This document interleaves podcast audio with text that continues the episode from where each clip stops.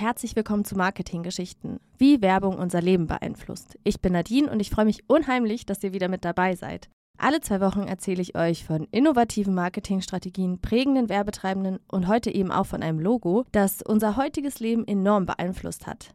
In den ersten beiden Folgen ging es darum, wieso ein Glas O-Saft für uns zu einem gesunden Frühstück einfach dazugehört und ob man wirklich 10.000 Schritte am Tag gehen muss. Falls ihr die beiden letzten Episoden noch nicht gehört habt, holt das doch gerne im Anschluss an diese Folge nach und gebt mir fünf Sterne, falls sie euch gefallen haben. In dieser Woche geht es wieder um eine Marketinggeschichte aus dem Food-Bereich.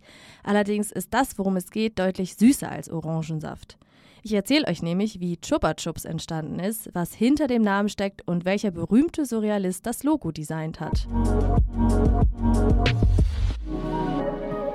1958. Popkulturell war das ein richtig gutes Jahr. Denn zu diesem Zeitpunkt wurde nicht nur Michael Jackson, Madonna und Prince geboren, sondern auch noch der Chupa Chups Lolly. Zugegeben, da hatte die Süßigkeit noch nicht den ikonischen Namen, aber der Grundstein für den späteren kometenhaften Aufstieg des Lollys wurde gelegt. Und das in Spanien. Ich spreche die folgenden Namen sicherlich richtig falsch aus, seid mir deswegen bitte nicht böse. Ich versuche mein Bestes, aber ich kann leider einfach kein Spanisch. Enric Bernard wurde 1923 in eine Familie geboren, in der bereits in dritter Generation Süßigkeiten hergestellt und verkauft wurden. In den 1950ern zog Bernard nach Südspanien und gründete ein eigenes Unternehmen für Süßwaren, das 1954 mit einem größeren Hersteller fusionierte.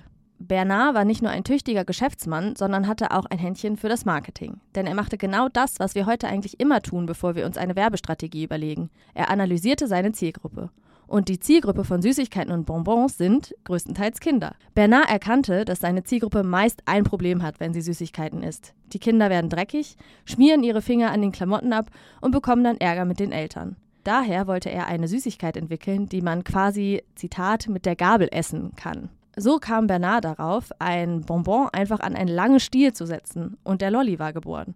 Zunächst aus Holz wurde der Stiel später durch Plastik ersetzt. Kleine Randnotiz, so ganz der erste, der auf diese Idee kam, war Bernard nicht. Bereits 1908 wurde der US-Amerikaner George Smith für seinen Lolly bekannt.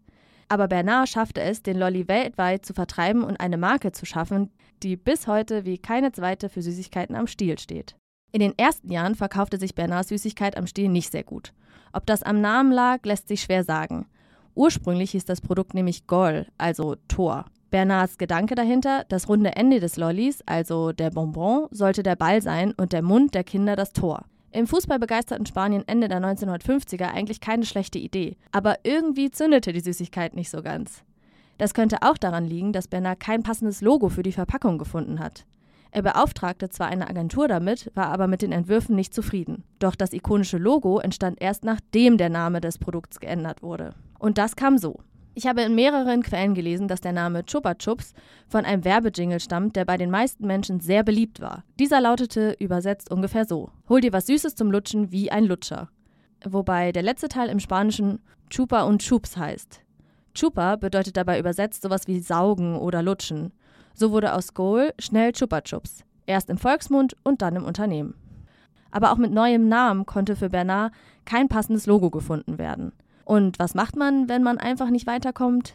Man bespricht sich mit seinen Freundinnen. Zumindest mache ich das. Und das hat auch Enric Bernard getan.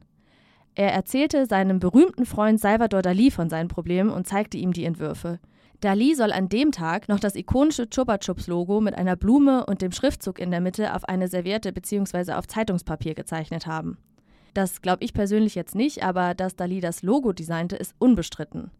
Auch die Platzierung oben auf dem Lolly und nicht an der Seite, sodass man das Logo in voller Pracht und gut erkennbar sehen konnte, soll Dalis Einfall gewesen sein. Bis heute wird das Logo in nahezu unveränderter Form verwendet. Also haben wir uns wahrscheinlich alle schon mal einen waschechten Dali gekauft. Der Marktwert seiner Bilder liegt momentan übrigens im Millionenbereich. Ein ganz kleiner Mini-Exkurs für alle, die mit Salvador Dali nichts anfangen können. Der Künstler lebte von 1904 bis 1989 und ist vor allen Dingen für seine surrealistische Phase bekannt, in der er 1931 sein bekanntestes Werk, die Beständigkeit der Erinnerung oder etwas passender, die schmelzenden Uhren entwarf. Der zweite Titel passt etwas besser, denn auf dem Bild sind wirklich schmelzende Uhren zu sehen und das beschreibt das Bild eigentlich auch schon ganz gut. Aber zurück zu Chupa Chups. Chupa Chups wurde nach der Umbenennung mit dem neuen Logo ein voller Erfolg. Aus den anfänglichen sieben Geschmacksrichtungen sind mittlerweile über 100 geworden, wobei Erdbeersahne und Erdbeer die beliebtesten sind. Der Lolli wird in über 160 Ländern verkauft und generiert jährlich einen geschätzten Umsatz von ca. 500 Millionen Euro. Und Chupa Chups ist bis heute die einzige Süßigkeitenmarke, dessen Logo vom Künstler Dali entworfen wurde. Das war die heutige Marketinggeschichte. Ich freue mich, dass ihr zugehört habt. Meine Quellen findet ihr wie immer unten in der Folgenbeschreibung, genauso wie die Möglichkeit, mit mir Kontakt aufzunehmen, um mir Feedback oder Themenvorschläge zukommen zu lassen. Wenn euch der Podcast gefällt, freue ich mich wirklich sehr darüber, wenn ihr mir eine Bewertung in Form von Sternen oder Kommentaren dalasst. In der nächsten Folge wird es darum gehen, ob Coca-Cola wirklich den Weihnachtsmann erfunden hat oder ob es den nicht schon früher gegeben hat. Ich hoffe, ihr schaltet bei der nächsten etwas weihnachtlichen Folge auch wieder ein. Ich bin Nadine und bis zum nächsten Mal bei Marketinggeschichten, wie Werbung unser Leben beeinflusst.